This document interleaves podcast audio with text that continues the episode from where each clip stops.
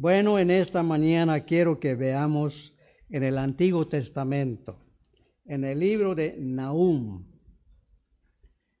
en el libro de Nahum, en el Antiguo Testamento.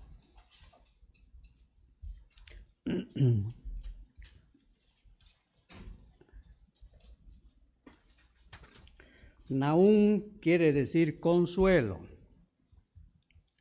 Consuelo. Tenemos consuelo en nuestro Dios el Señor Jesucristo. Tenemos buena esperanza en nuestro Dios el Señor Jesucristo.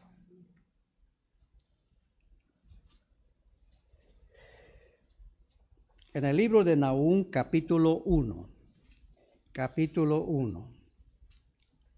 Hoy quiero que que meditemos sobre este tema, sobre el carácter de Dios.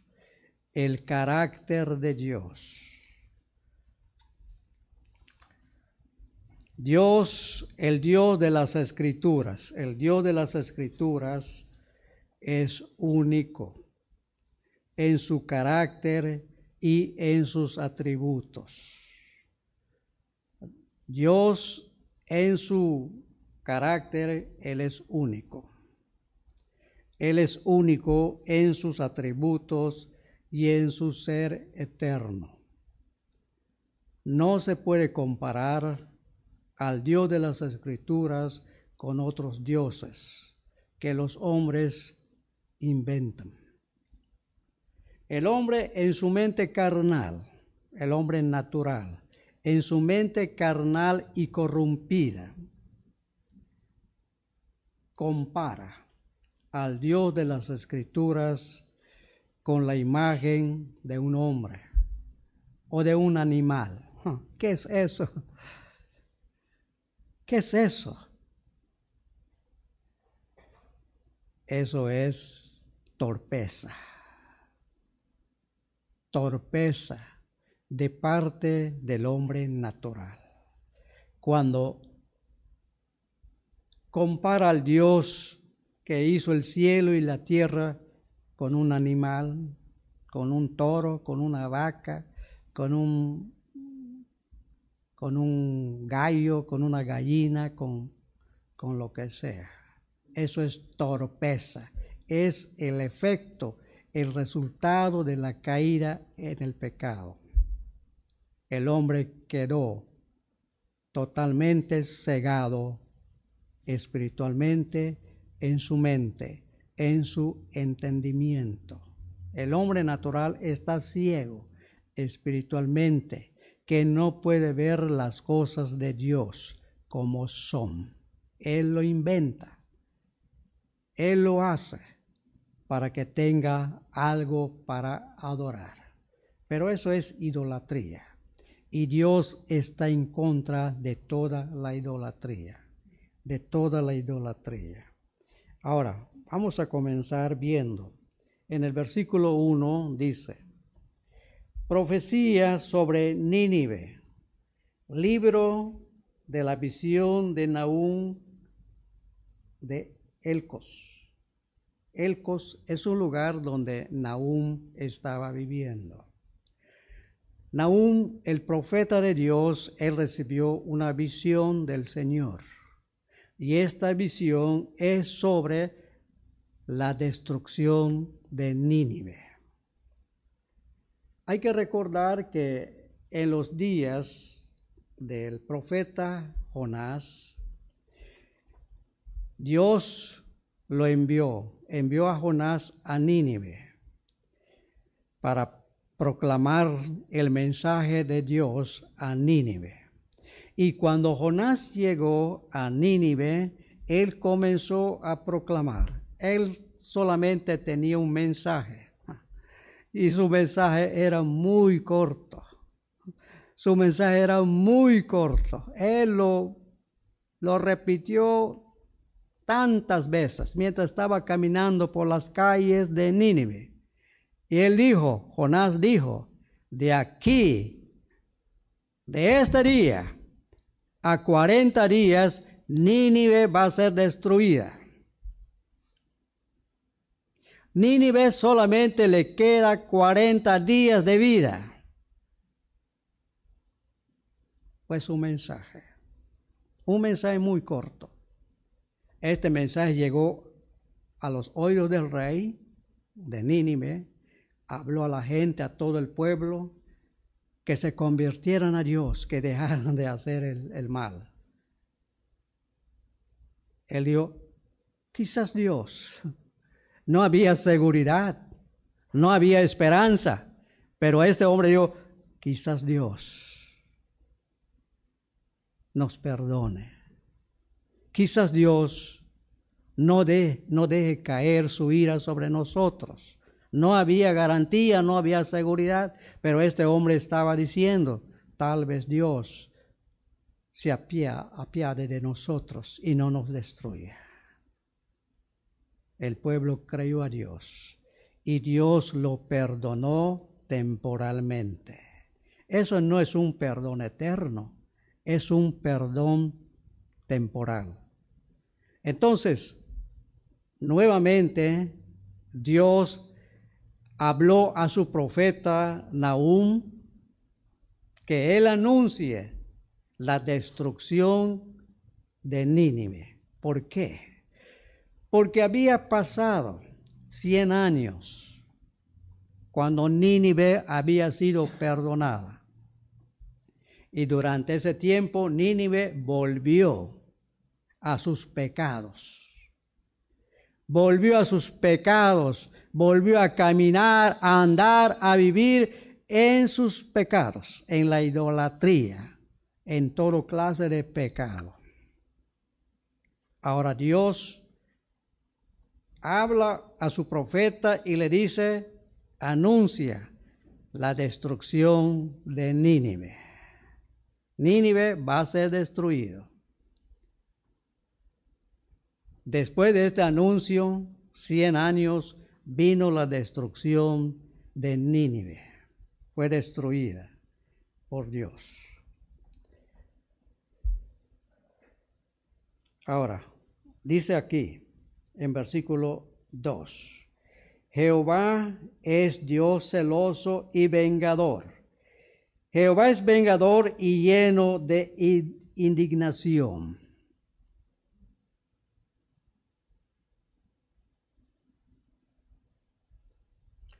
Se venga de sus adversarios y guarda enojo para sus enemigos.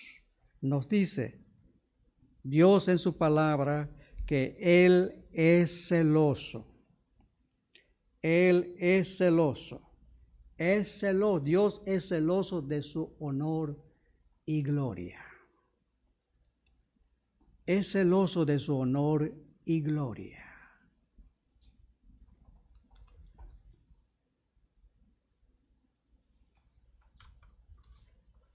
Celoso de su pueblo celoso de todos aquellos de su iglesia que están confiando en el Señor Jesucristo. Nuestro Dios, Él no quiere que lo dejemos y vayamos tras otros dioses falsos, como lo hizo el pueblo de Israel. En muchas ocasiones el pueblo de Israel abandonó a Dios y Dios les dice, ¿qué les hice a ustedes que me dejaron? ¿Qué mal les hice? Y me abandonaron. Soy la fuente de agua viva y me dejaron. ¿Qué les hice? ¿Qué daño les hice? Se fueron tras los vales.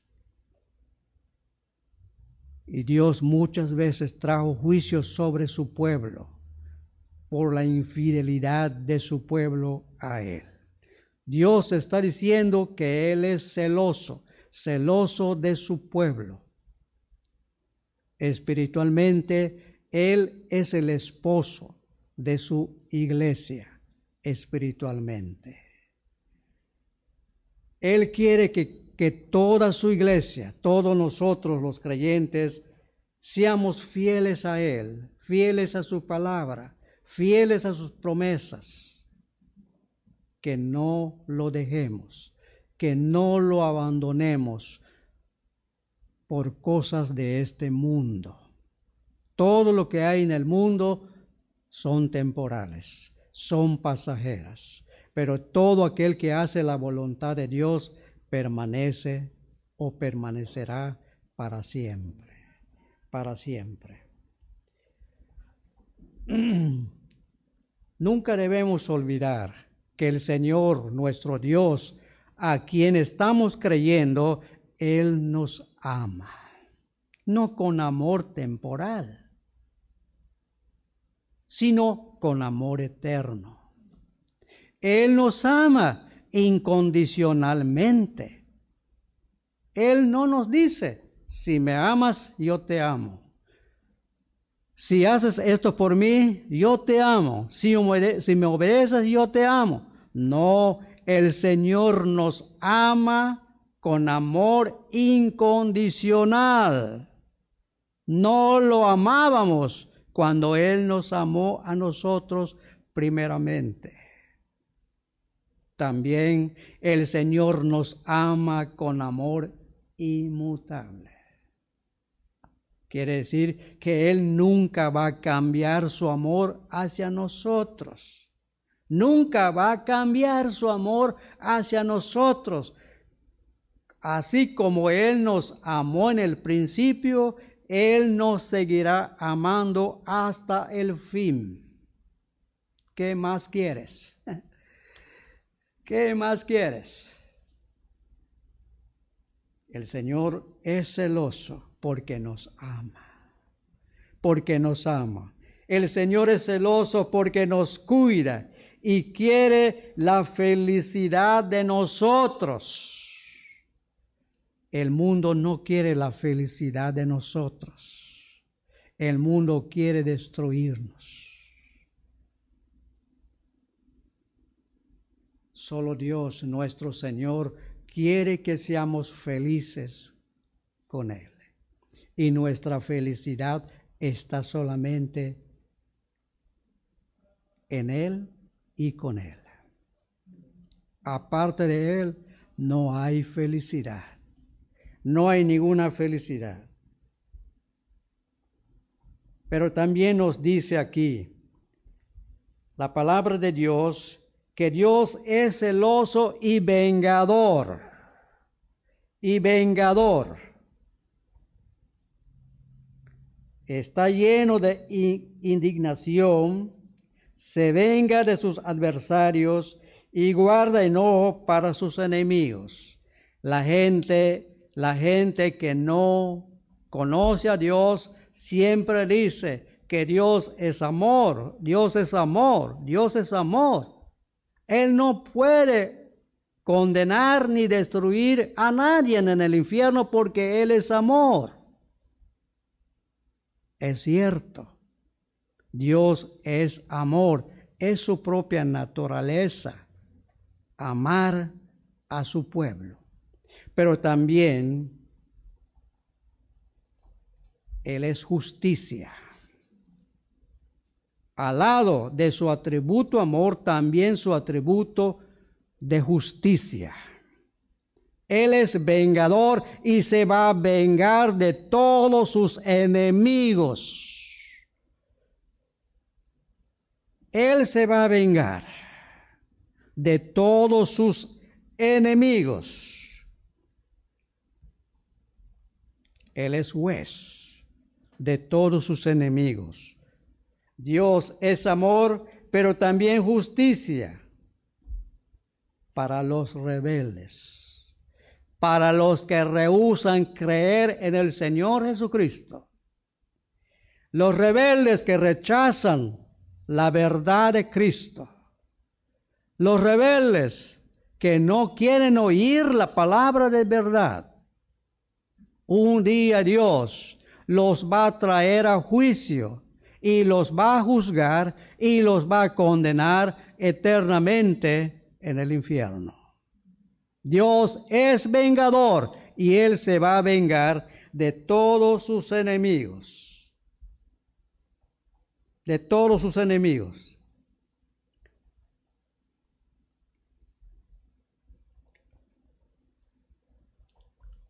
Su ira, su enojo está guardada. Está guardada para el día de la ira. No, no olvides esto. Dios nunca va a olvidar de traer a juicio a todos sus enemigos. Su ira está en contra de sus enemigos y esta ira está guardada para ese día de ira. Vamos a leer lo que dice Segunda de Pedro, capítulo 2. Segunda de Pedro, capítulo 2, en su versículo 9.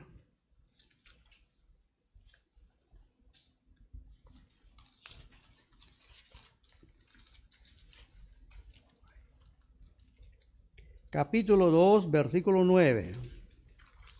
Dice así, sabe el Señor librar de tentación a los piadosos y reservar a los injustos para ser castigados en el día del juicio. Yo no quiero estar.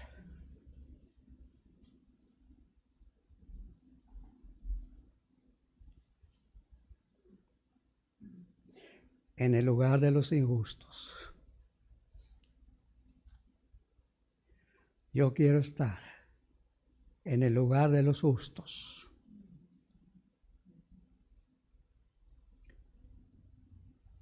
Pero la ira está guardada para todos los injustos que no creen al Señor. Ahora vamos a continuar.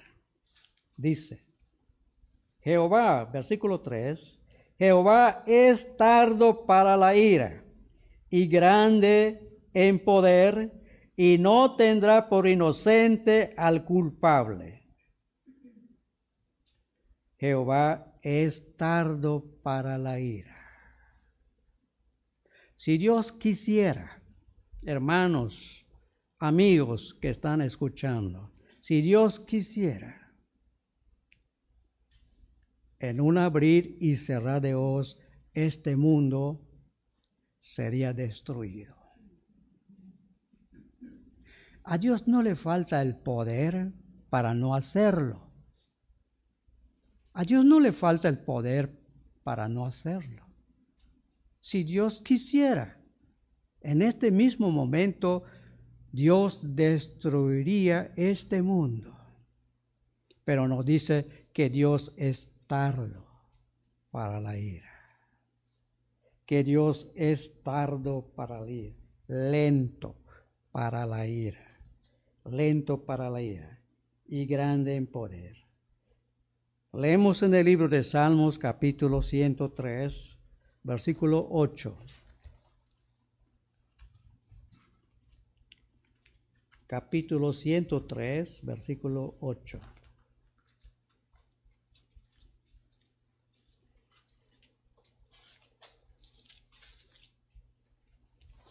Nos dice así el salmista.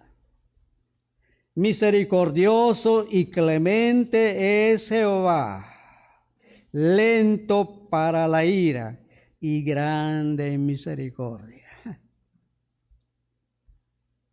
Qué precioso,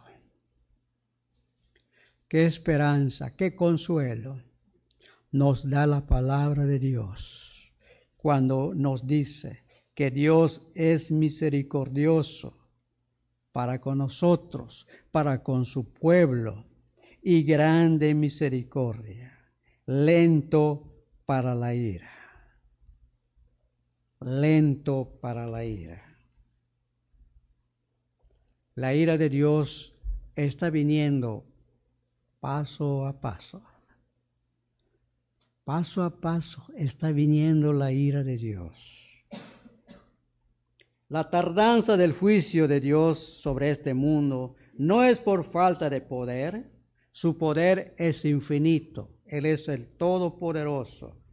Dios es paciente para con este mundo impío, ¿Por qué es paciente con este mundo tan corrompido, lleno de maldad, lleno de corrupción? ¿Por qué Dios no lo destruye ahora mismo? Dios tiene su propósito. Dios sabe por qué. Dios sabe por qué. Vamos a leer lo que dice Segunda de Pedro capítulo 3. Segunda de Pedro capítulo 3, versículo 9. Capítulo 3, versículo 9. Dice, el Señor no retarda su promesa, según algunos la tienen por tardanza, sino que es paciente para con nosotros, para con su pueblo que Él ama y escogió, por quien Cristo murió también. Paciente con nosotros, no, no queriendo, el Señor no quiere que ninguno perezca, que ninguno de los suyos, ninguna oveja suya, ninguno que Él escogió en la eternidad, ninguno por quien Cristo murió, perezca. Perezca. Sino que todos procedan al arrepentimiento.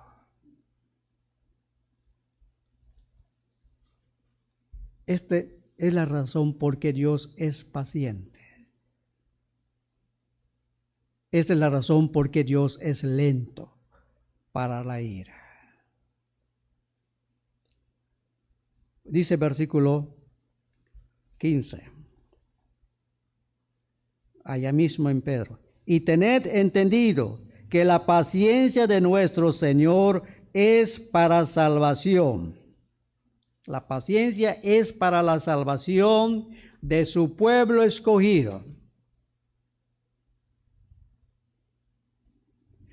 Tal vez eres uno de los escogidos de Dios que no has venido al Señor en este tiempo. Y Dios no puede destruir este mundo antes de que tú vengas a Él. Vengas a Él en arrepentimiento y fe. Mira lo que dice Romanos capítulo 2. Capítulo 2 del libro de Romanos.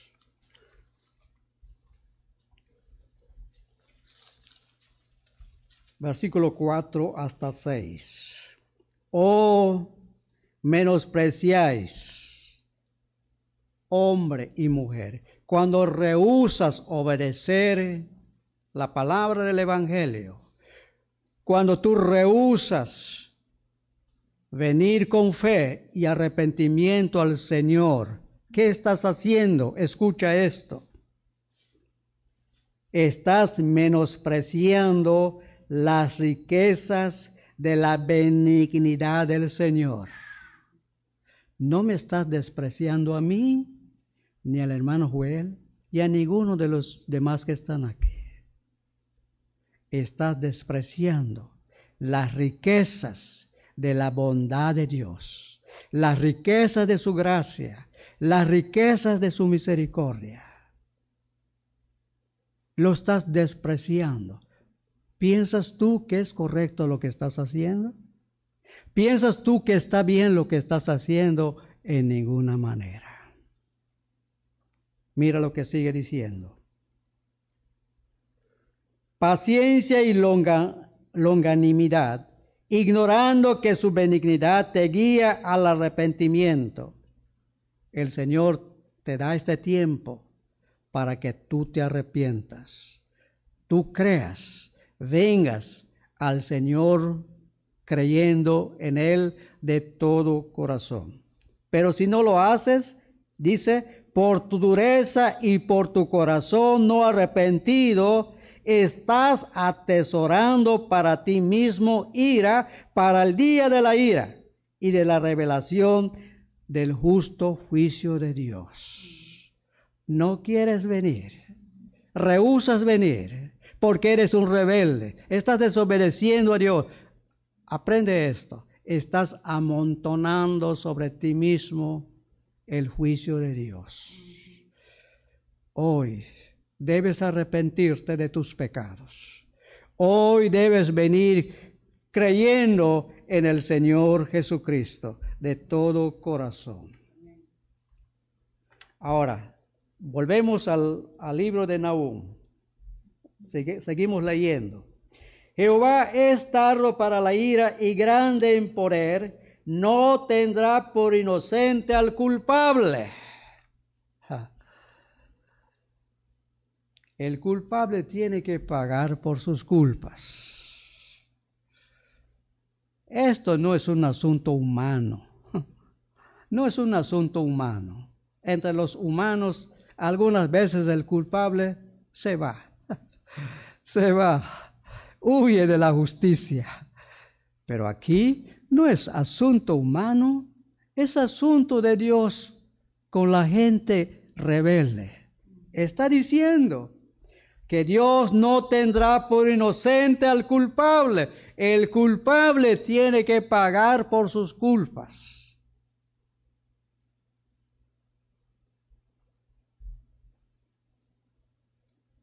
Tiene que pagar por sus culpas. El alma que pecare tiene que morir. Es la sentencia de la justicia de Dios para todo aquel que rehúsa creer en el Señor Jesucristo. Alguien puede preguntar, ¿de qué soy culpable? ¿Cuáles son mis culpas? ¿Cuáles son mis faltas? ¿Cuáles son mis pecados? Bueno, el hombre pecador es culpable por transgredir la santa ley de Dios. El hombre es culpable por incredulidad. Eres responsable de creer a Dios y si no lo haces, eres una persona culpable. Eso es pecado. Culpable por no arrepentirse de sus pecados. No te arrepientes de tus pecados, eso es culpa. Eso es culpa. Culpa, no amar a Dios. No amas a Dios, eso es una culpa que está sobre ti. Eres responsable de amar a Dios. Y si no lo haces, eso es una culpa. Eso es un pecado que pesa sobre tu cabeza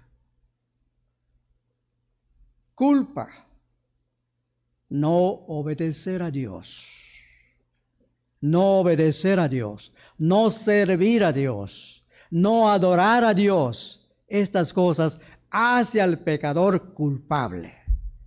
Y Dios no va a perdonar al culpable por causa de sus obras, por causa de su religión por causa de sus pensamientos. Dios dice, no me obedeciste, desobedeciste mi ley, me pisoteaste, me aborreciste. Dios dice, vas a pagar por tus culpas. Vas a pagar por tus culpas. Ahora, pero también por otro lado, el Dios de gracia el Dios de misericordia, el Dios de amor. Hoy en día, estos son buenas noticias, buenas nuevas. Hoy en día puede perdonar al culpable.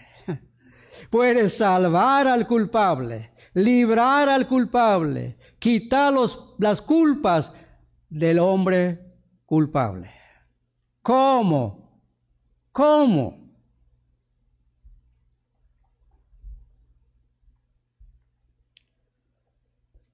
Esto es por medio de aquel, por medio del Señor Jesucristo, el Hijo de Dios, quien tomó el lugar de los culpables como yo. Tomó el lugar de los culpables. Tomó los pecados de los culpables. Entregó su vida por los culpables. Con su vida, con su muerte y con su sangre, hizo satisfacción a la santa justicia de Dios. Al que no hizo pecado, hizo pecado por nosotros, para que nosotros fuésemos hechos en el Señor Jesucristo la justicia de Dios. Ser justo es ser sin culpa, sin falta, sin pecado. Cristo, Él con su vida y su muerte.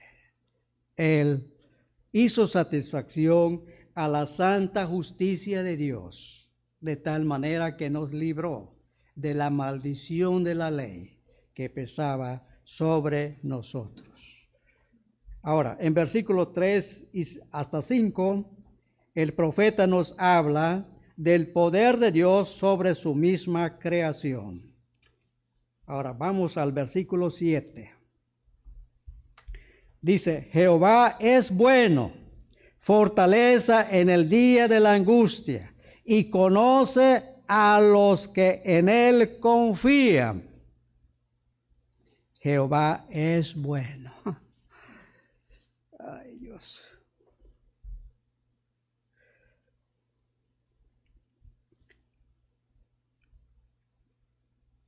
ninguno. No hay otro bueno como Dios, como nuestro Dios, que nos amó, que nos ama, que nos escogió, que envió a su Hijo para salvarnos de la culpa de nuestros pecados. Está diciendo, Jehová es bueno. Jehová es bueno. Mira lo que dice en el Salmo capítulo 100. Capítulo 100.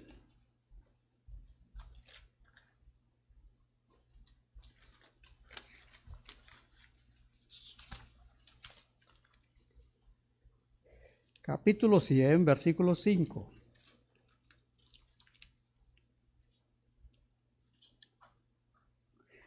porque Jehová es bueno, para siempre es su misericordia y su verdad por todas las generaciones. Jehová es bueno, para siempre es su misericordia. La misericordia eterna es para los escogidos de Dios, para los que están creyendo en el Señor Jesucristo. Es lo que dijo David el rey. El bien y la misericordia me seguirán todos los días de mi vida. Eso es misericordia eterna. Y eso no es para todo el mundo, sino para todos aquellos que están confiando en el Señor Jesucristo. ¿Qué tan bueno es Dios? ¿Qué tan bueno es Dios?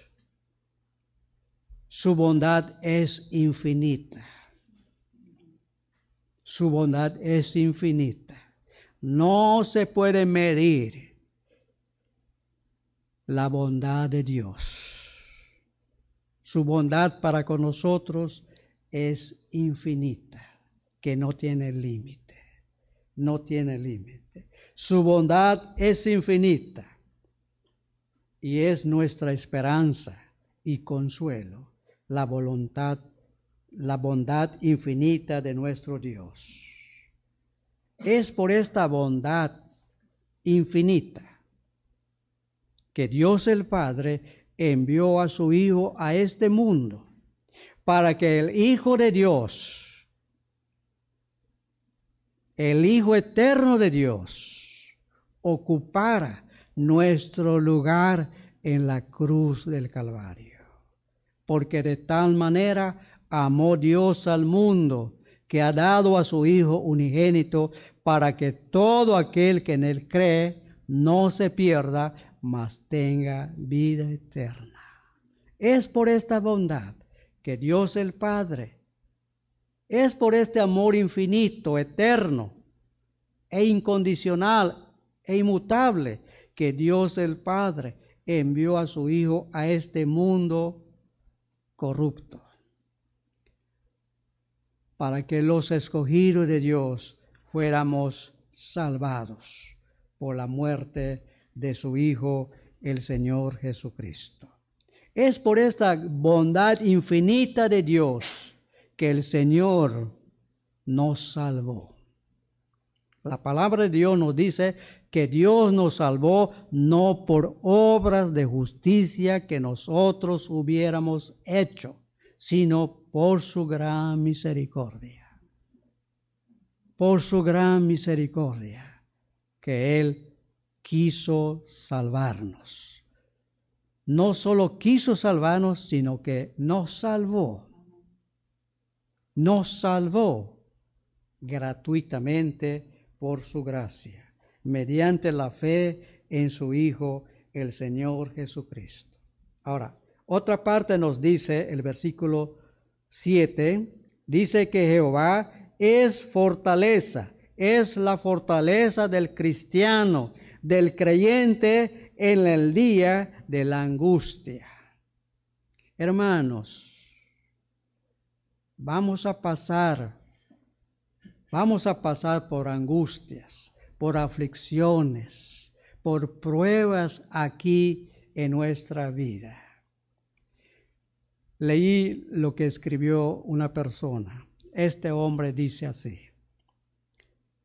las pruebas que vienen a los cristianos, a los creyentes, las pruebas que, que vienen a los creyentes, no es un enemigo. Esas pruebas no es un enemigo que te está visitando.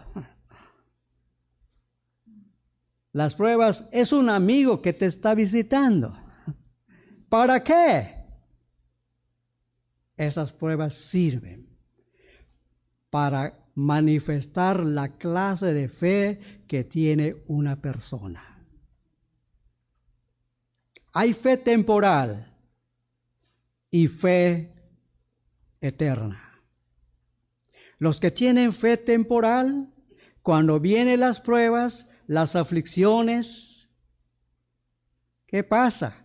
Corren, huyen de las pruebas. ¿Por qué? Porque la fe de esa persona es temporal. No, tiene, no está enraizada en el Señor Jesucristo. Está solamente en su cabeza, en su entendimiento. Es su propia fe por eso corre, se aleja de las pruebas. Pero nosotros, que tenemos la fe del Señor Jesucristo, no regresamos atrás por las pruebas, sino que seguimos hacia adelante dentro de las pruebas. El vencedor es aquel que vence todos los obstáculos, todas las pruebas en la vida. ¿Y cómo vencemos? Por fe en el Señor Jesucristo. Somos más que vencedores por medio de aquel que nos amó, dijo el apóstol San Pablo. El Señor Jesucristo es nuestra roca de refugio y seguridad para ser fortalecidos en los días de aflicción. Cuando nos encontremos, hermanos, en pruebas, no olvidemos, no olvides que tienes un refugio seguro. Acude al Señor. Está diciendo, Jehová es nuestra fortaleza en los días de aflicción. Él es nuestro refugio. Él es nuestra seguridad. Vengamos al trono de la gracia Allí está nuestro pronto auxilio, nuestra ayuda, nuestro apoyo. Echemos sobre nuestro Señor toda nuestra carga de necesidad, porque Él tiene cuidado de nosotros. Él tiene cuidado de nosotros. Ahora, la última parte está diciendo, Jehová conoce a los que en Él confían. Ah.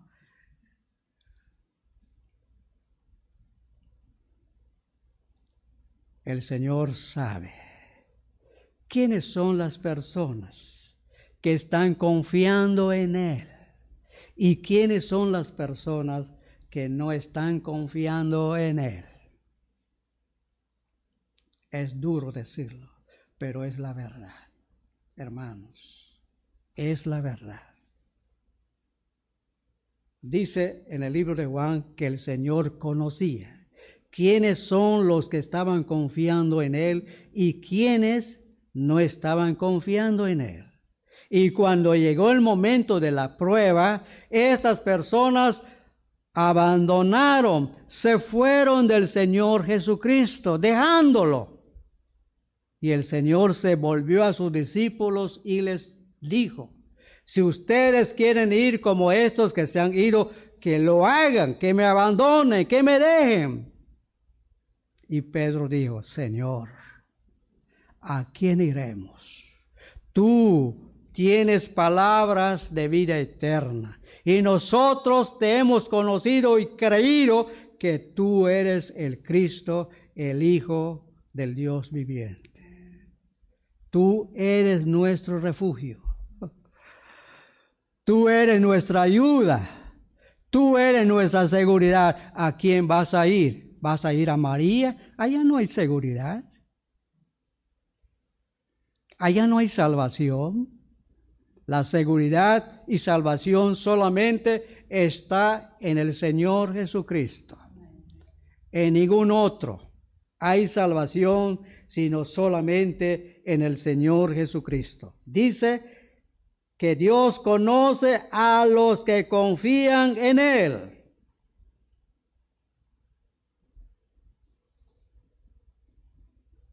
Dios conoce a los que confían en Él. Los conoció en la eternidad. Y nunca se ha olvidado de ellos y nunca los va a olvidar. Los conoció en la persona del Señor Jesucristo. Pablo dice, el Señor conoce a los suyos. Conoce a los suyos. El buen pastor conoce a sus ovejas y sus ovejas conocen a su pastor, que es el Señor Jesucristo. Ahora, ¿Qué es confiar en el Señor? Confiar en el Señor es refugiarse en Él, apoyarse en Él. No te apoyes en tu propia fuerza, en tu inteligencia. No te apoyes en la religión, en los ritos, en las ceremonias. Apóyate, refúgiate en el Dios de las Escrituras. El Señor Jesucristo es nuestro único refugio y nuestra única seguridad. Cristo conoce a los que están en Él y los que no están en Él. De nada le servirá a una persona tener actividades religiosas si no confía únicamente en el Señor Jesucristo. Él está diciendo, conoce a los que confían en Él. ¿Por quiénes el Señor Jesucristo viene? ¿Por quiénes Cristo vendrá? ¿Por quiénes? por todos aquellos que confían en Él. ¿Estás dentro de los que confían en el Señor Jesucristo o estás fuera? Si estás fuera, Cristo cuando Él viene para tomar a su iglesia, para llevarlo consigo mismo a la gloria, tú no te irás. Te vas a quedar aquí en la tierra. Porque está diciendo que el Señor conoce a los que confían en Él. Y Él viene, viene para llevar a su iglesia a todos los que están confiando en Él. Para llevarlos con Él y que estén con Él para siempre. Para siempre. Hombre, mujer, si no estás confiando en el Señor, hoy es el día.